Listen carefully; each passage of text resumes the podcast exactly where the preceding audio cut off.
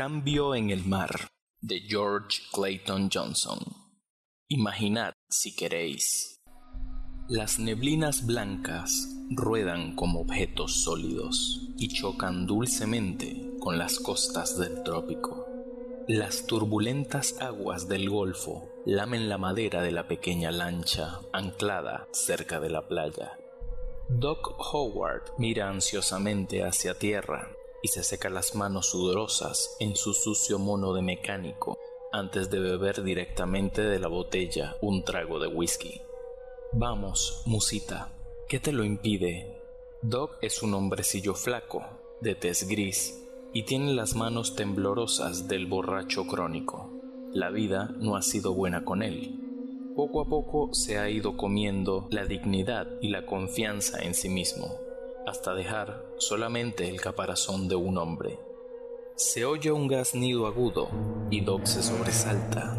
Sus ojos se vuelven frenéticamente hacia la jaulita que cuelga en la superestructura cerca de la entrada del camarote. En la jaula hay un loro de vivos colores. Al ver de dónde procede el sonido, Doc deja escapar la respiración contenida el loro araña la jaula con sus garras y cloquea ruidosamente. Las aguas llenas de lanchas de la policía y Al está en tierra con un cargamento de armas mientras yo me encuentro inmovilizado aquí. Farfulla Doc. ¿Qué sé yo de lanchas y de contrabando de armas? El loro chilla agudamente y Doc se seca la sudorosa frente con la manga. Vamos, Al, vamos. De repente se pone rígido. A lo lejos se oyen disparos de rifle y ruidos en la maleza próxima a la lancha amarrada. Doc se inclina sobre la borda. ¿Al? Su voz es un ronco susurro. Al, ¿eres tú? Unas piernas chapotean en el agua. Se oye un golpe sordo contra el costado de la lancha, ayudado por Doc. Al Lucho, delincuente de poca monta, salta ruidosamente por encima del borde y aterriza en la cubierta. Arriba ese ancla, ordena secamente. Yo pondré el motor en marcha. Muévete. Doc le mira con cara asustada y salta hacia la cadena del ancla. La cadena va amontonándose sobre la cubierta a medida que el ancla sube. El motor cobra vida y la embarcación comienza a alejarse de la playa por encima del ruido del motor y se oye ese eco de varios disparos de fusil.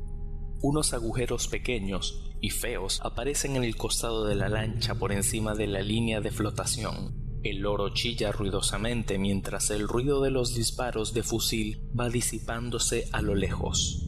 La embarcación navega ya sin peligro. Sus perseguidores han quedado atrás. Y entonces, Al fija la rueda del timón y sube a cubierta, Observa al loro en su jaula y una sonrisa amplia aparece en su chupada cara. Suelta una risita. ¿Qué pasa, Conchita? ¿Piensas que la cosa se está poniendo demasiado fea? Mete el dedo por entre los barrotes de la jaula y acaricia la cabeza del loro. El animal le picotea el dedo.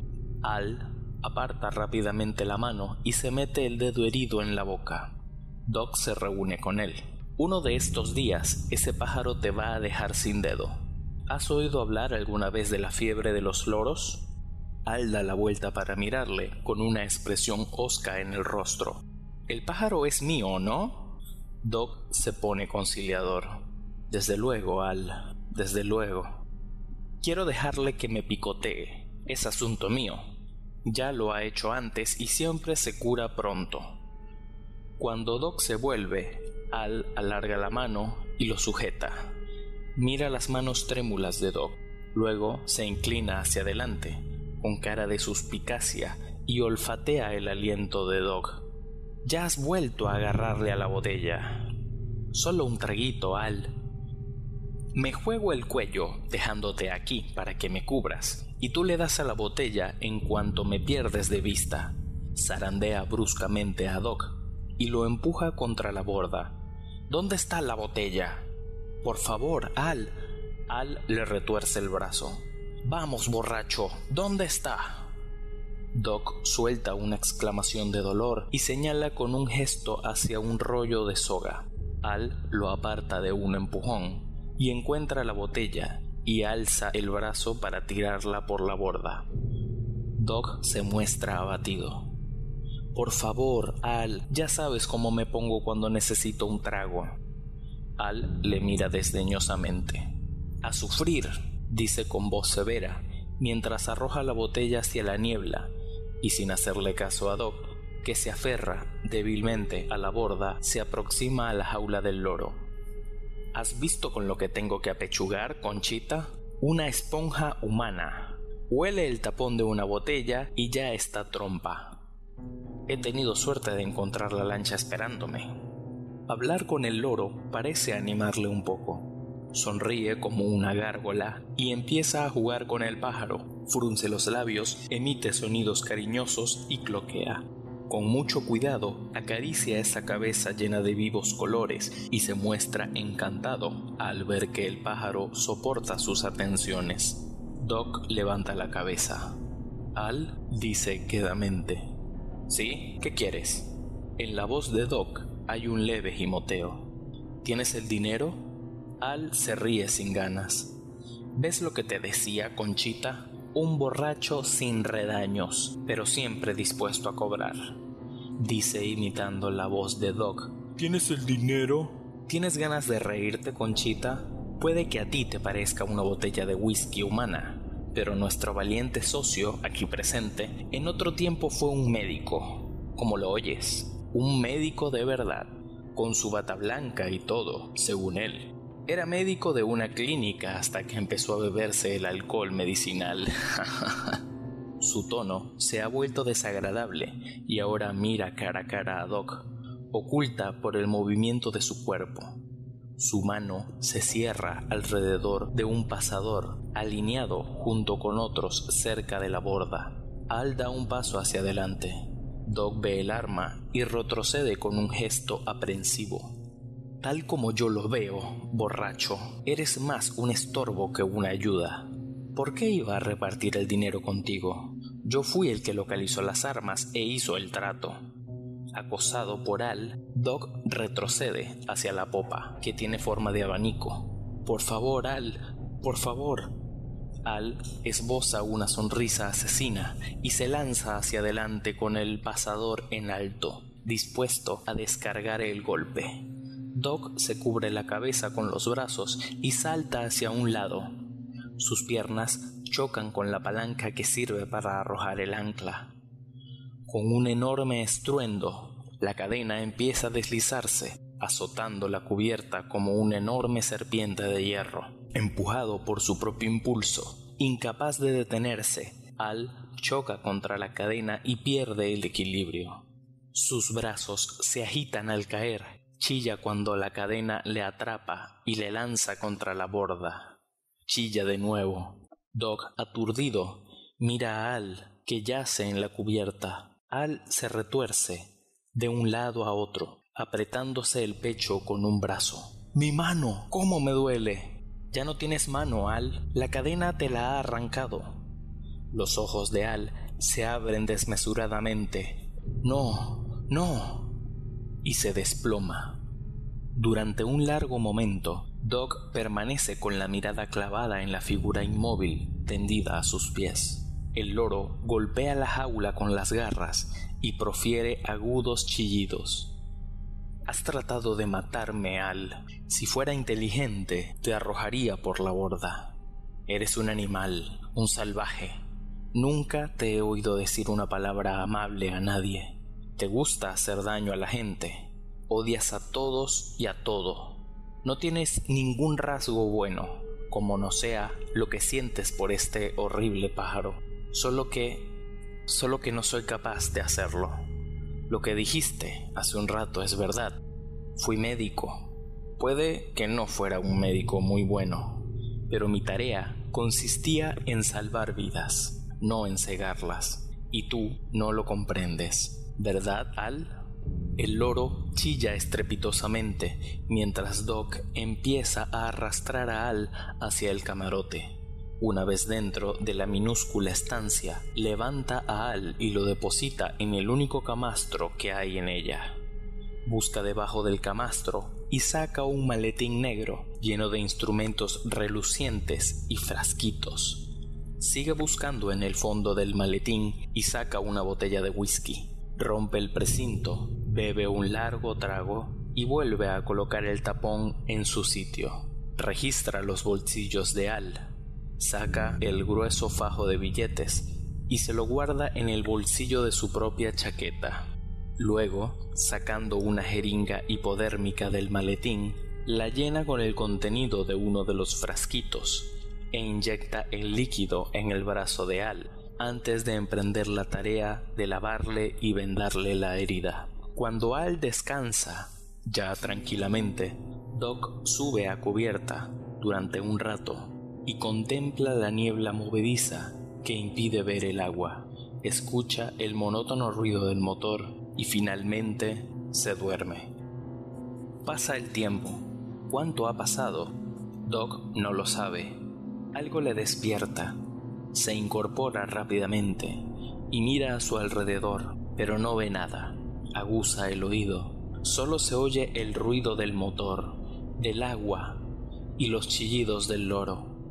Parpadeando, Doc se levanta y se dirige a proa para echarle un vistazo a Al. Al inclinarse sobre la figura inmóvil que yace en el camastro, Al abre los ojos. Tranquilo, dice Doc, ya no tienes mano derecha, pero si te cuidas hasta que lleguemos a tierra, te pondrás bien. Al apartar la mano para echar un vistazo, la cara se le pone pálida. Los ojos muestran una expresión de horror. ¿Qué pasa? pregunta Al atemorizado. La voz de Doc está impregnada de sorpresa e incredulidad. Tu mano. Al intenta levantarse.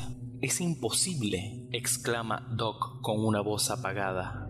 Tu mano ha vuelto a crecer. Y así es. Exceptuando una leve línea blanca alrededor de la muñeca derecha de Al, sus manos están enteras y perfectas. Se ha producido un milagro y Doc tarda en reponerse de su asombro. Examina la mano. Flexiona los dedos, ordena a Al. Al, sin entender del todo lo que está pasando, obedece la orden. Es fantástico, dice Doc. La he visto cercenada, la he visto con mis propios ojos, y yo mismo he recortado la carne y te he puesto el vendaje. Al nunca ha visto a Doc de esa manera. Quizás has tenido visiones. Dicen que es lo que ocurre cuando empinas el codo demasiado a menudo. Sé muy bien lo que he visto, dice Doc. Cuando te lanzaste contra mí con el pasador, se interrumpe al recordar que Al ha intentado matarle. Al se mueve, agitado, pero ahora la atención de Doc está concentrada en el milagro. Mira, dice, esto no ha pasado jamás en la historia de la medicina. Existen ciertos gusanos que poseen la facultad de reponer las partes de sí mismos que pierden. Puedes cortar uno de ellos en dos, y cada uno de los dos se convierte en un gusano independiente. Los llamamos plenarias. Ciertas formas de vida marina también poseen esa facultad, pero jamás la ha poseído un ser humano. Mira a Al con expresión enloquecida. ¿Sabes qué significa esto? ¿Sabes cuánto vale un secreto como este? Al oír hablar de dinero, Al presta atención. Si esta cosa pudiera aislarse, si pudiera reducirse a fórmulas y sintetizarse, valdría una fortuna. El hombre que fuese capaz de hacer que los brazos y las piernas creciesen de nuevo, se haría inmensamente rico. ¿A dónde quieres ir a parar, Doc? en alguna parte de tu interior, de tu sangre o tus genes, hay un secreto. El hombre que lo descubra pasará a la historia de la medicina. Y yo podría ser ese hombre. Aguarda un minuto. Podría sacar muestras de tu sangre y llevar a cabo una serie de análisis. Y si no está en la sangre... Mira, si crees que voy a permitir que un borracho como tú me clave cuchillos, es que te has vuelto loco. Doc se entusiasma con la visión, se ve a sí mismo vestido de blanco, rodeado de otros médicos que le miran con admiración, convirtiéndose en una figura que inspira respeto y temor. Me habrías matado de no ser por la cadena del ancla, dice. Yo te he salvado la vida. Te estabas desangrando y hubieras muerto. Me la debes. Yo no te debo nada. Al se incorpora en su camastro y se mete la mano en el bolsillo donde llevaba el dinero. Ha desaparecido. El dinero. Lo tenía en el bolsillo. Su voz adquiere un tono peligroso, pero a Doc ya ha dejado de importarle el dinero y la rabia de Al. Ve que el porvenir se le escapa. Olvídate del dinero, exclama. Esto es más importante que el dinero. Quiero hacer experimentos. Al comienza a ponerse de pie. ¿Quieres tumbar a Al Lucho sobre una mesa para poder degollarlo, verdad? ¿Quieres cortarlo en pedacitos para transformarlo en suero? Y ahora Doc sabe que ha perdido, que Al no tiene la menor intención de cooperar en sus planes. Su mano se cierra sobre un grueso palo que hay en el suelo del camarote. Pero Al, tienes que permitírmelo. No puedo consentir que te niegues. No tienes ningún derecho a... Presa de la histeria, trata de golpear a Al con el palo, pero el otro esquiva el golpe y se lanza sobre él, agarrando a Doc por la garganta. Lo hace retroceder violentamente contra una mampara y empieza a apretar. Araña los dedos y se retuerce débilmente. De pronto se oye un ruido encubierta, un sonido fuerte como de pasos. Al se pone rígido y escucha. ¿Qué ha sido eso? Sus dedos aflojan ligeramente la presión, ladea la cabeza. Ha sido como si hubiese alguien ahí afuera. Doc se libera de los dedos que lo asfixian. Da boqueadas tratando de coger aire. Sollozando, de nuevo, oyen el ruido de pasos que se arrastran. Los ojos de Doc se mueven rápidamente de un lado a otro. Mira a Al con súbito terror. La mano, exclama. ¿Qué le ha pasado a la mano? ¿De qué estás hablando? ¿Recuerdas lo que te he dicho sobre los gusanos? Que puedes cortar uno en dos trozos y cada uno de ellos se transforma en un gusano independiente? No. Dos trozos, dos gusanos. ¿No comprendes? Y ahora al comprende a dónde quiere ir a parar Doc, pero se niega a creerlo. Doc aprovecha la confusión momentánea de Al. Sus ojos se dirigen hacia el delgado bisturí que yace en la mesita empotrada que hay junto al camastro, sin dejar de hablar, y se acerca poco a poco al bisturí. La mano, Al. La cadena del ancla la atrapó. Está ahí afuera en la cubierta en alguna parte quizás en la centina, bañado por el agua de mar. Tú nunca has examinado el agua de mar en un microscopio, pero yo sí. Está llena de microbios y bacterias. Es como una sabrosa sopa llena de cosas vivas. Al ya está temblando y Doc se encuentra ahora mucho más cerca del bisturí. La mano tiembla sobre él. Los dedos se alargan para cogerlo. ¿Te la imaginas ahí abajo? tomando sustancias del mar, creciendo, cambiando. Tomas un gusano y lo cortas en dos trozos y se convierte en dos gusanos. A ti te han cortado en dos partes y a una de esas partes le ha salido una mano. No, no es posible. ¿Qué le ha pasado a la otra parte al... ¡Cállate! ¿Qué hay allá afuera en la cubierta? Pero Doc ha ido demasiado lejos. Empujado por el terror, Al se vuelve rápidamente hacia él y ve que los dedos de Doc se cierran en torno al bisturí. Al profiere un alarido y salta hacia adelante. Durante un momento frenético, luchan por apoderarse del bisturí. Luego, Al, que es más fuerte, vence a Doc. Le arranca el bisturí de la mano y se lo clava.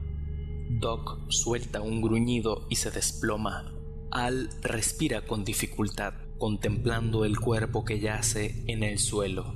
Luego alza la cabeza y sus fosas nasales se estremecen. vuelve a oírse el extraño ruido. Empuñando el bisturí, se acerca a la puerta del camarote y sus ojos tratan de penetrar en la oscuridad del exterior. Nada. Abre la puerta cautelosamente y sale por la abertura con el bisturí en ristre. Avanza con sigilo. Dos pasos, escuchando con atención. De pronto, una mano surge de las tinieblas y le golpea el hombro. Al da un respingo. Hay una figura gruesa, enorme. Un grito involuntario se escapa de los labios de Al cuando ve la cara de la figura. Es él mismo, sus ojos y sus labios, su estructura ósea, pero no acaba de ser el mismo. El rostro parece inacabado, como si lo hubiera esculpido un artista que, empujado por la prisa, se hubiera olvidado de algunos rasgos esenciales. Atónito, Paralizado por el terror, Al retrocede torpemente. Ya no se acuerda del bisturí que tiene en la mano. La figura lo sigue. Las manos de la figura son como garras sueltas. Al nota que choca con la borda, que ésta cede y se da cuenta de que cae, cae. Luego la negrura lo envuelve todo. La figura se aleja de la borda, Entra en el camarote y saca el fajo de billetes del bolsillo de Doc. Luego saca el cuerpo de Doc a cubierta y lo arroja por la borda. Soltando una risita diabólica, empieza a contar los billetes. Se oye un chillido agudo y la figura alza los ojos. El loro, Conchita, se mueve frenéticamente en el interior de la jaula. Una expresión aviesa se dibuja en el rostro de la figura que arranca la jaula de la cuerda que la sostiene, la alza en el aire y la arroja hacia las tinieblas. Luego sonríe y avanza hacia la proa de la lancha para guiarla hacia un puerto lejano. Fin. Esto ha sido todo por esta ocasión. Si te ha gustado el contenido, dale like suscríbete y compártelo con tus amigos. Escúchame en Spotify, YouTube o donde sea que escuches podcast. En la descripción de este video podrás conseguir enlaces de contacto, tiendas de mercancía oficial y redes sociales. Consígueme en Instagram como La Senda Opuesta. También podrás conseguir un enlace de PayPal donde puedes hacer donativos para que este canal siga creciendo. Yo soy Marco Losky y te doy la bienvenida a la comunidad de la senda opuesta.